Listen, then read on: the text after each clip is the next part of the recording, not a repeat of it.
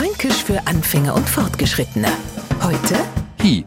Und zwischen Allmech bin ich hier und ich glaube, das ist hier liegen Welten. Das erste Beispiel kommt von einem Franken, der entweder ja die ganze Nacht durchgemacht hat oder am Freitagnachmittag seine Arbeitswochen zusammenfasst.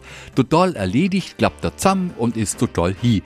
Stellt aber fest, das ist hi, sagt er uns, es hat alles keinen Zweck mehr. Das ist kaputt oder nur schlimmer, das hat es zeitliche gesenkt. Makabrerweise macht er keinen Unterschied zwischen einer Kaffeemaschine, die nimmer blubbert, ist genauso hi, wie wenn äh, arms zusammengefahrenes Viechler am Straßenrand sicht.